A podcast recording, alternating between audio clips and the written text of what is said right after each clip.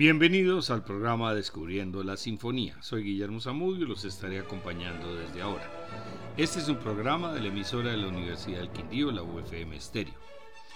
Piotr Ilyich Tchaikovsky nació en 1840 en un centro metalúrgico al este de Moscú. Su padre era un ingeniero de minas y la familia vivía holgadamente. A los 10 años entró en la Escuela de Jurisprudencia de San Petersburgo, completando sus estudios en 1859. Su primer trabajo fue como funcionario del Ministerio de Justicia. En 1862 la Sociedad de Música Rusa inauguró un conservatorio en San Petersburgo bajo la dirección de Anton Rubinstein. Tchaikovsky se inscribió y comenzó a recibir clases de composición. Finalmente deja su trabajo de funcionario y se dedica a la música. En 1866 se trasladó a Moscú siguiendo los consejos de Anton Rubinstein para hacerse cargo de las lecciones de armonía en el conservatorio que se acaba de fundar, tomando como modelo el de San Petersburgo y con la dirección del hermano Nikolai Rubinstein. Como uno de los miembros más destacados de la Escuela de Moscú, Tchaikovsky continúa en cierta manera la labor ejercida por los nacionalistas, pero occidentalizando su estilo y dándole un cierto academismo, lo cual no le impidió la clara expresión de sus sentimientos que aparecieron durante su atormentada vida. La Sinfonía número 3 en Re mayor, opus 29, conocida como Polaca, fue comenzada el 5 de junio de 1875 y terminada el 13 de agosto es la sinfonía más alegre del compositor a pesar de su triste comienzo y siendo la única escrita en modo mayor. Está construida en cinco movimientos con un andante central entre dos scherzos. Está influida por la música occidental, especialmente por Schumann y su sinfonía renana, a quien admiraba Tchaikovsky, pero muchos de los temas tienen el espíritu ruso. El primer movimiento comienza con una introducción lenta moderato assai, en forma de una marcha fúnebre que nos conducirá al tema principal del alegro presentado por maderas y cuerdas. El segundo tema es de carácter lírico y es presentado por el oboe. Después de la recapitulación, termina mediante una extensa coda de modo brillante. El segundo movimiento, a la tedesca, es un alegro moderato de simplece escrito en forma de un vals ligero, hace recordar que en esa época estaba componiendo su Lago de los Cisnes. Después del trío central continúa la danza. El tercero, andante elegíaco, se abre de modo soñador mediante la melodía presentada por la madera. La trompa interpreta un motivo que más tarde desarrollará en su quinta sinfonía.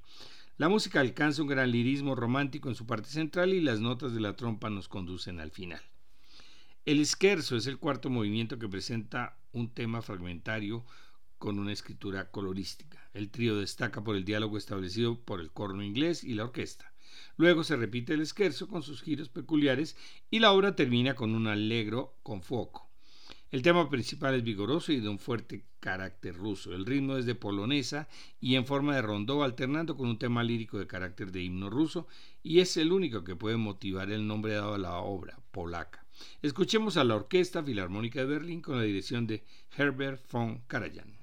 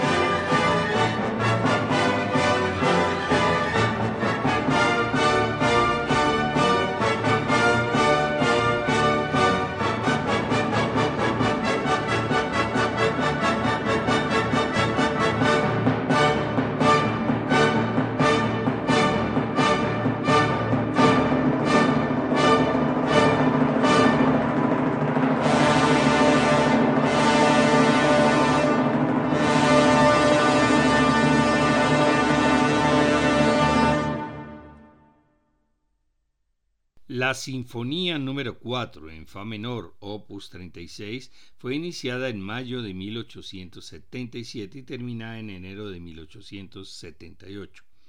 Esta obra está muy ligada a la propia vida del compositor.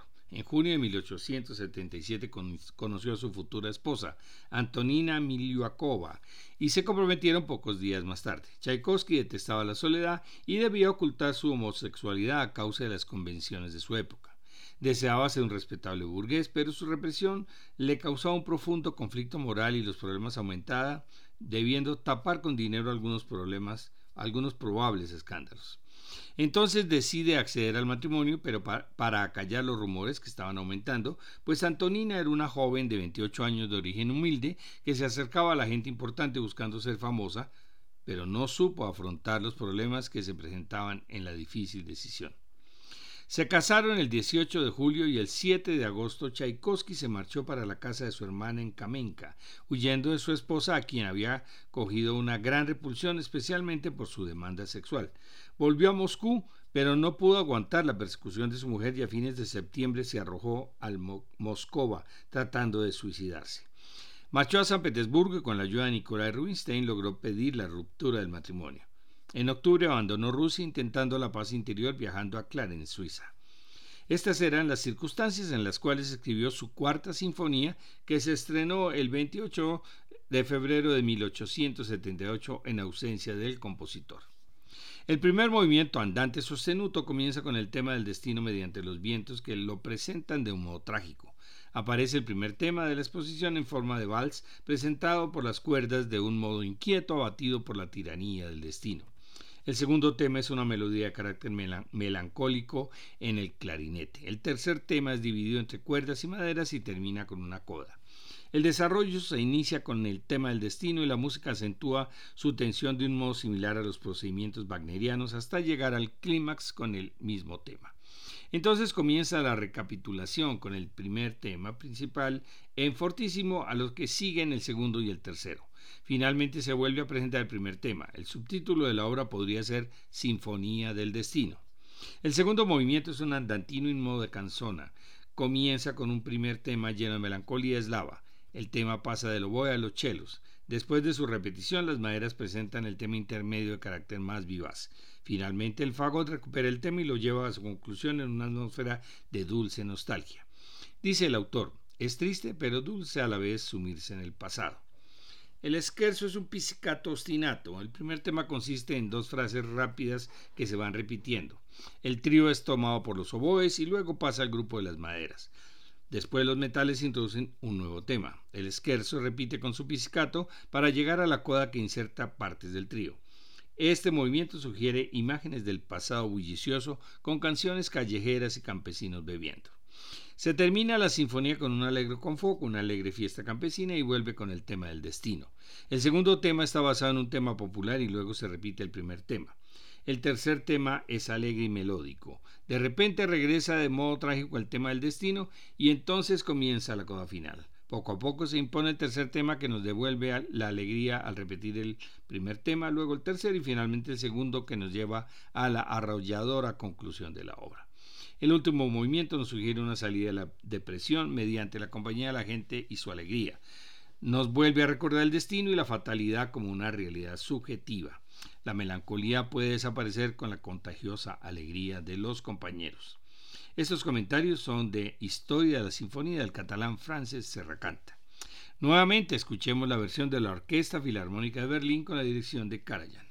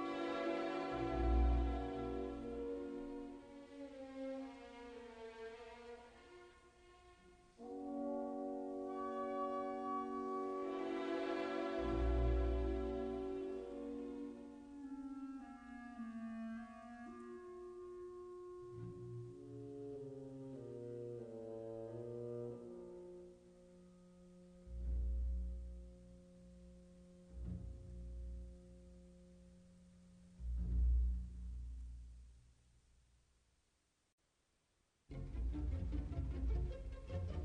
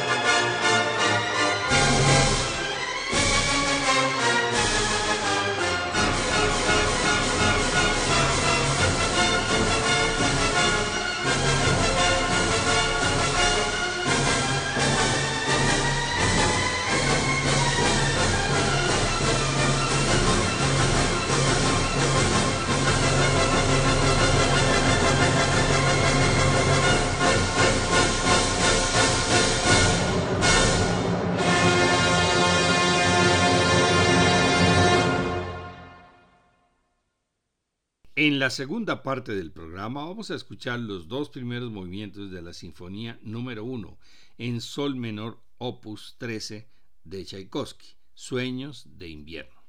El primer alegro tranquilo lleva el título de Sueños junto a un camino barrido por el viento. El segundo movimiento, Adagio cantabile manontropo, se titula País de desolación, país de niebla. Estos programas se pueden descargar de la página descubriendolamusica.co para que los puedan escuchar cuando quieran. Les esperamos.